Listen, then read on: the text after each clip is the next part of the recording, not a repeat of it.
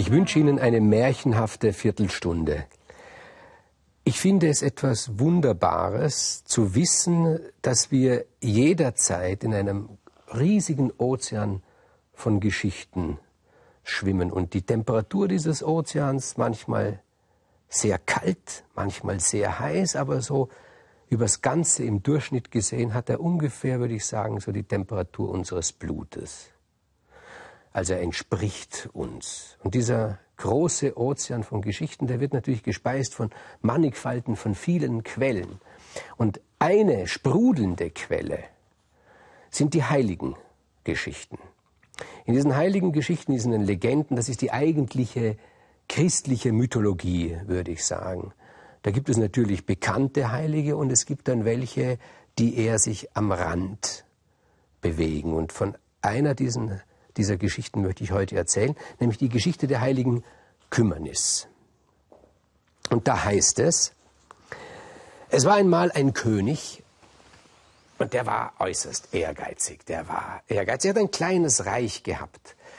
Und er hat nichts anderes getan, als darüber nachzudenken, wie kann ich meinen Besitz vergrößern. Und voll Neid hat auf die großen Königreiche geschaut, hat sich gedacht, das, das kann doch nur das Ziel meines Lebens sein, dass ich am Ende der Herrscher über ein riesengroßes Reich bin. Aber sein Reich war nun einmal wirklich eigentlich beschämend klein. Und er hat dann angefangen, so kleine Kriege anzuzetteln, so gegen welche Grafschaften oder dann mittlere Fürstentümer. Und er hat dann gemerkt, das ist eine langwierige Angelegenheit und die kostet viel Geld und viel Blut und das führt nicht zu meinem erwünschten Ziel. Und er hatte eine Tochter, die, die hat er so gut wie nie eigentlich angesehen. Warum soll er sich um seine Tochter kümmern, wo er doch Größeres im Sinn hat, ein Königreich? Aber dann war die Tochter 18 Jahre und da hat er sie das erste Mal so angesehen, hat sich gedacht, mein Gott, die sieht gut aus. So ein schönes, liebes Gesicht, irgendwie anziehend. Kann mir vorstellen, dass das Interesse erwecken könnte. Und hat sich gedacht, ja, wenn ich auf kriegerischem Weg schon nicht zu meinem Reich komme, vielleicht auf anderem Weg. Wenn ich da den königlichen Schminkmeister hole, den königlichen Friseur und der sie noch ordentlich herrichtet, dann kann ich mir doch vorstellen, dass es da viele Prinzen gibt, Königssöhne von großen Reichen, die Interesse an ihr haben.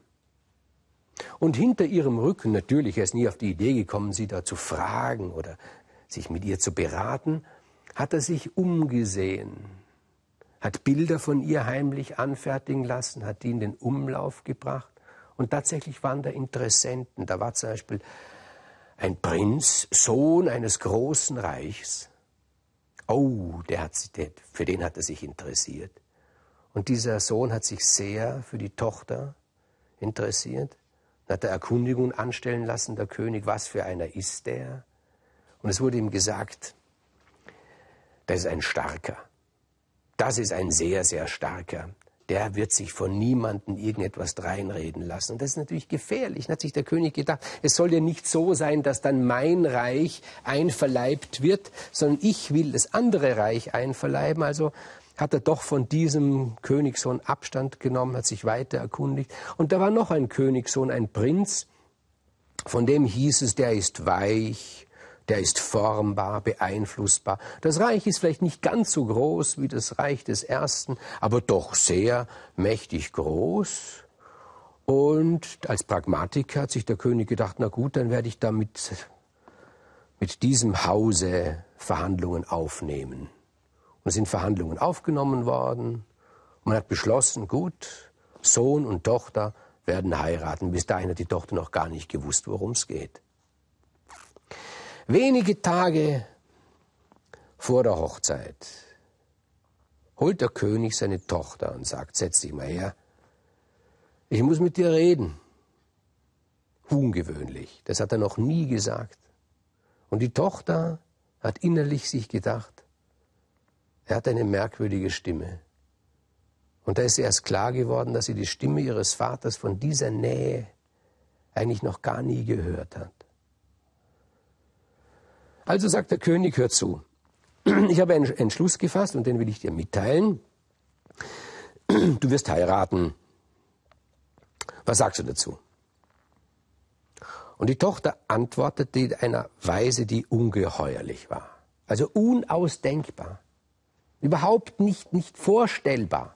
In einer absurden Art und Weise. Sie sagte, nein.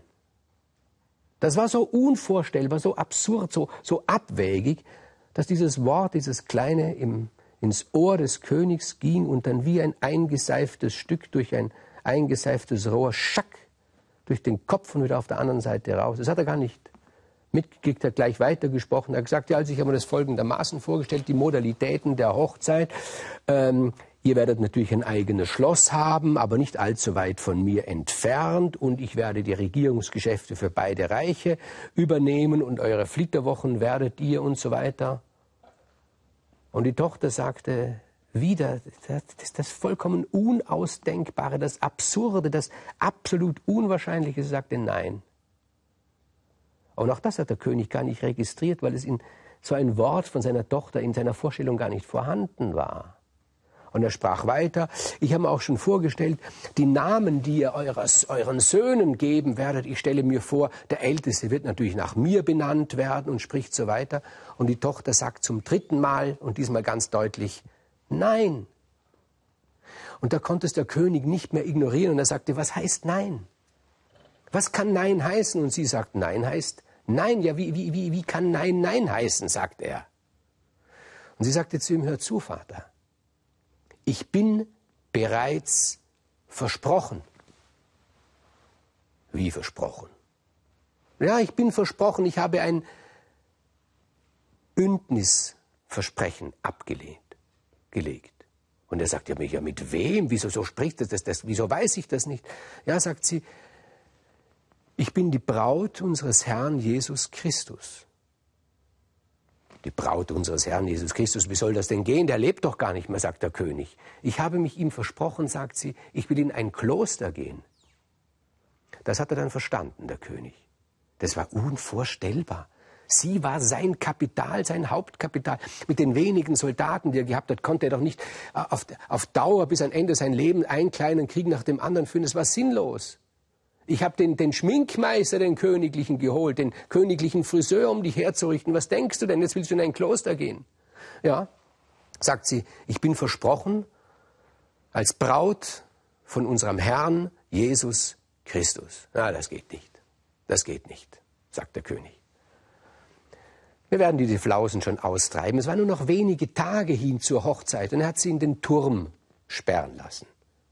Dort ist es kalt, dort ist es klamm, dort ist es feucht, dort ist es dunkel. Nur ein schmaler, schmaler Streifen, ein, ein, eine Schießscharte, wo ein wenig Licht hereinfällt. Du wirst es dir überlegen. Du bist es nicht gewohnt, in so einem Kerker zu leben, sagt der König. Und da sitzt sie nun. Sie weint nicht. Sie ist voll Vertrauen zu ihrem Bräutigam, Jesus Christus. Und sie betet zu ihm, sie betet den ganzen Tag. Sie kann den Unterschied zwischen Tag und Nacht kaum feststellen, so finster ist es. Sie betet, sie betet, sie betet. Gib mir ein Zeichen. Hilf mir, dass ich aus dieser Falle herauskomme.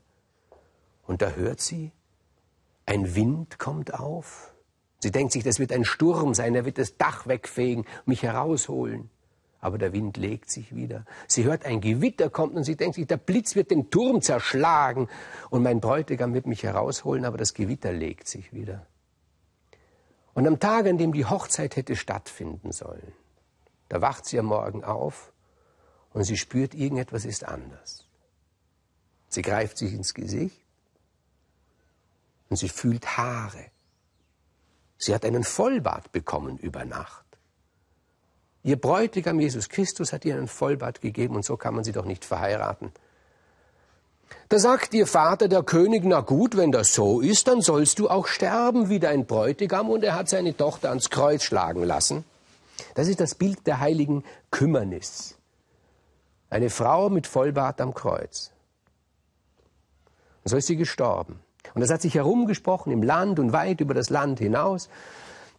Man hat sie die heilige Kümmernis genannt und es kamen Pilger von überall her und der König hat sich gedacht, na gut, vielleicht klappt's mit dem großen Reich nicht, aber die Pilger bringen viel Geld.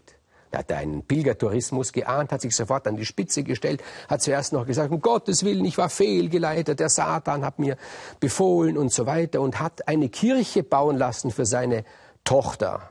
Sie hat gehofft, dass mit der Zeit bald vergessen wird, wie sie gestorben wurde. Und hat ein Bild malen lassen von seiner Tochter in prunkvollen Gewändern, hat dem Maler noch gesagt, aber sie soll auf alle Fälle, soll sie goldene Schuhe tragen. Der Maler hat goldene Schuhe gemalt. Und tatsächlich ein großer Pilgertourismus hat eingesetzt. Und eines Tages kam ein kleiner Geiger, der war müde, der ging in die Kapelle seine Schuhe ausgezogen. Und dann hat er das Bild der heiligen Kümmernis gesehen, hat er sich gedacht, ich spiele ihr ein Lied vor. Und das Lied war so innig, weil er so viel Kummer hatte, dass die heilige Kümmernis gerührt wurde von diesem Geiger. Und sie hat einen ihrer goldenen Schuhe, die ja nur gemalt waren, abgestreift. Und die, dieser Schuh fiel vor den Geiger. Und der Geiger nimmt diesen Schuh und steckt ihn ein und will davon, aber an der Grenze des Reiches wurde er aufgehalten, sein sein Hab und Gut wurde untersucht, man fand den goldenen Schuh und hat gesagt, er ist ein Räuber. Und der König hat ihn zum Tode verurteilt. Gesagt, er hat meiner lieben Tochter, dieser Heiligen, einen Schuh gestohlen. Und er sollte hingerichtet werden, der Geiger. Und bevor er zur Richtstätte geführt wurde, hatte er noch einen Wunsch offen und er sagte, ich möchte noch einmal in die Kapelle der heiligen Kümmernis. Und ich möchte ihr noch einmal ein Lied vorspielen. Man hat ihn dorthin geführt, vor Zeugen, der König war auch da, und hat die Geige ausgepackt. Er hat ein wunderbares, zartes, inniges Lied gespielt. Und dieses Lied, wer es verstanden hat, dieses Lied hatte eigentlich nur eines bedeutet, nämlich Hilf mir. Es war wie ein Gebet, wie ein Gebet, wie die heilige Kümmernis im Turm eines zum Himmel geschickt hat. Und da hat die heilige Kümmernis, Kümmernis noch einmal Mitleid gezeigt und hat auch ihren zweiten goldenen Schuh abgestoßen und dieser Schuh fiel aus dem Gemälde, was ja ein Wunder ist, dass sich ein zweidimensionaler Schuh in einen dreidimensionalen verwandelt und er fiel vor den Geiger. Und nun war sie barfuß. Und da war klar, dass der Geiger unschuldig ist. Es wurde ihm das Leben geschenkt. Und die heilige Kümmernis wurde aufgenommen in den Katalog der Heiligen. Ich weiß gar nicht, ob sie inzwischen schon wieder ausgemustert wurde. Als ich ein Kind war, daran erinnere ich mich, in einer, in der Stadt, in unserer, äh, in der Nähe, wo ich aufgewachsen war, war, gab es eine Kapelle und dort war ein Bild. Und ich dachte zuerst, das ist eine Gotteslästerung. Das Bild zeigte eine üppige Frau mit einem Vollbart am Kreuz. Das ist die heilige Kümmernis, die lange Zeit eine sehr populäre Heilige war, äh, allerdings beim Volk populäre Heilige. Ob sie geliebt wurde von den Kirchenvätern, das bezweifle ich. Aber lange Zeit war sie im Herzen des Volkes und ich bitte Sie wieder, wie am Ende jeder Sendung. Holen Sie aus der Geschichte heraus, was für Sie von Bedeutung ist, aber bilden Sie sich nicht zwingend ein, Sie hätten die Wahrheit gefunden.